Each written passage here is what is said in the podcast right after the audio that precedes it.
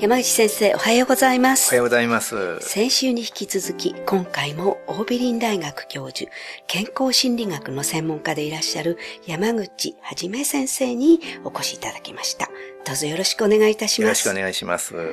先週はスキンシップと睡眠の関係について、睡眠をいい眠りに落ちていくためにはスキンシップってとっても大事だっていうお話をいただいたんですけれども、はい今週は、まあ、もう少し幅を広げまして、子育て中のスキンシップの重要性ということについてお聞きしたいと思います。はい。スキンシップが大事な時期というのは子供の時期だと思うんですね。はい。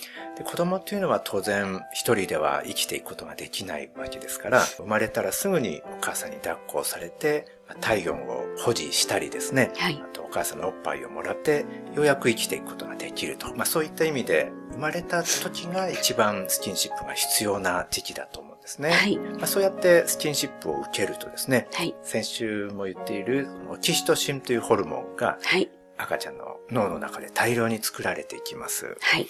そうすると愛着の関係をですね、はいお母さんとの間に築いていくことができると、はい。まあ、いうことがあります。で、このオキシトシンはですね、特にお母さんとの間だけに出てくるものではなくて、例えば保育士さんとかですね、はい看護師さんが触れても同じように出てくるものですから、誰でもいいんですよね。ですから当然お父さんでもいいし、おばあちゃん、おじいちゃんでもいいし、はい。まあ、施設だったら職員さんでもいいので、はい。まあ、そういう1対1のできるだけ強い関係をはい。築いていくっていうことがまず必要なんですね。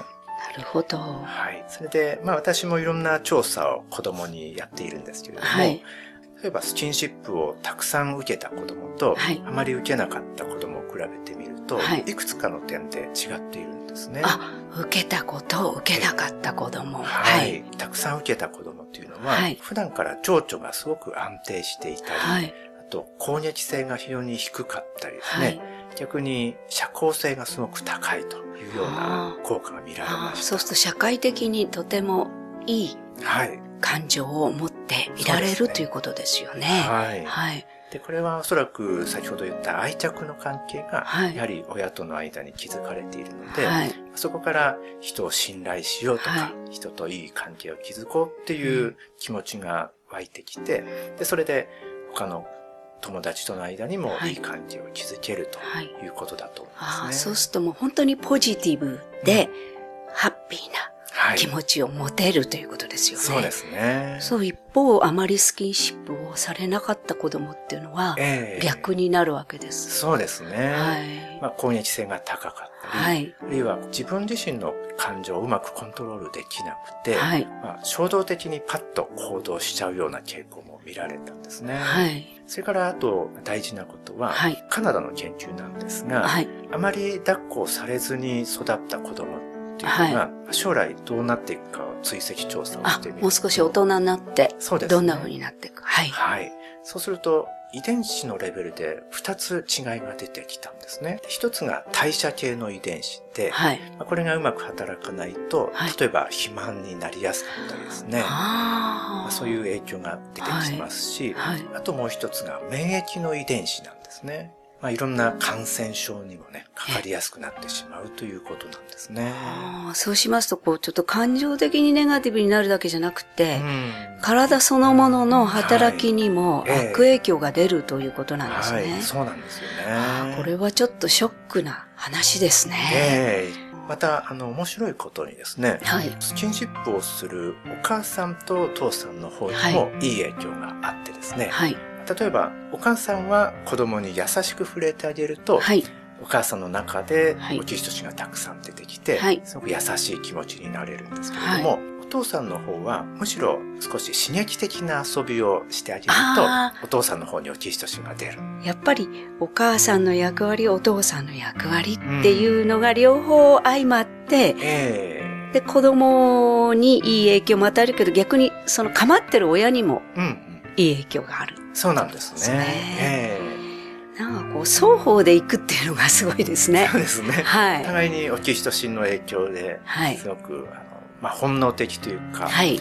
あの、例えば母親のオキシトシンというのは、はい。もうとにかく子供を守ろうっていうふうにはい1対1の関係に働くんですけども、父親のオキシトシンははい。むしろお母さんと子供をええ他の敵から守ろうっていうふうにも働く。ですから場合によっては逆に攻撃的に働くこともあるんですよね。はい。自分たちに攻撃を加えてくる相手を追い払うっていうふうにも働くので、まさにこう動物として自然のことそうというふうに考えられますね。そうです、そうです。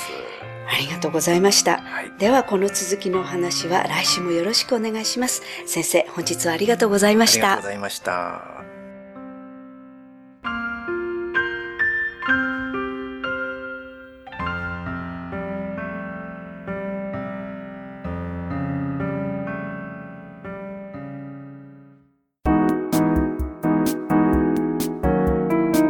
ここでパシーマファンクラブのコーナーです。このコーナーでは、キルトケットのパシーマをご愛用の方からのお便りをご紹介します。買い揃えて家族で愛用しています。特に洗って干した日はとっても気持ちよく眠れています。長く使っていると安眠が当たり前になりました。お便りありがとうございます。シーマの社長、架橋さんからは、洗濯した日の心地よさは、洗濯せずに使い続けている人にはびっくりでしょうね。試してください。洗濯後のパシーマに裸で飛び込んでみてください。気持ちいいこと受け合いです。というメッセージをいただきました。次のお便りをご紹介します。出産祝いはパシーマベビーの詰め合わせを友人と一緒に送っています。大変喜んでもらっています。パシーマのことを知らない人が多いですね。自分も子供が生まれ、ほとんどパシーマベビーで揃えています。お便りありがとうございます。パシーマの社長、架橋さんからは、出産祝いにはパシーマに決まりですね。安心だし喜んでいただける。次回もお願いします。よかった、よかった。というメッセージをいただきました。以上、パシーマファンクラブのコーナーでした。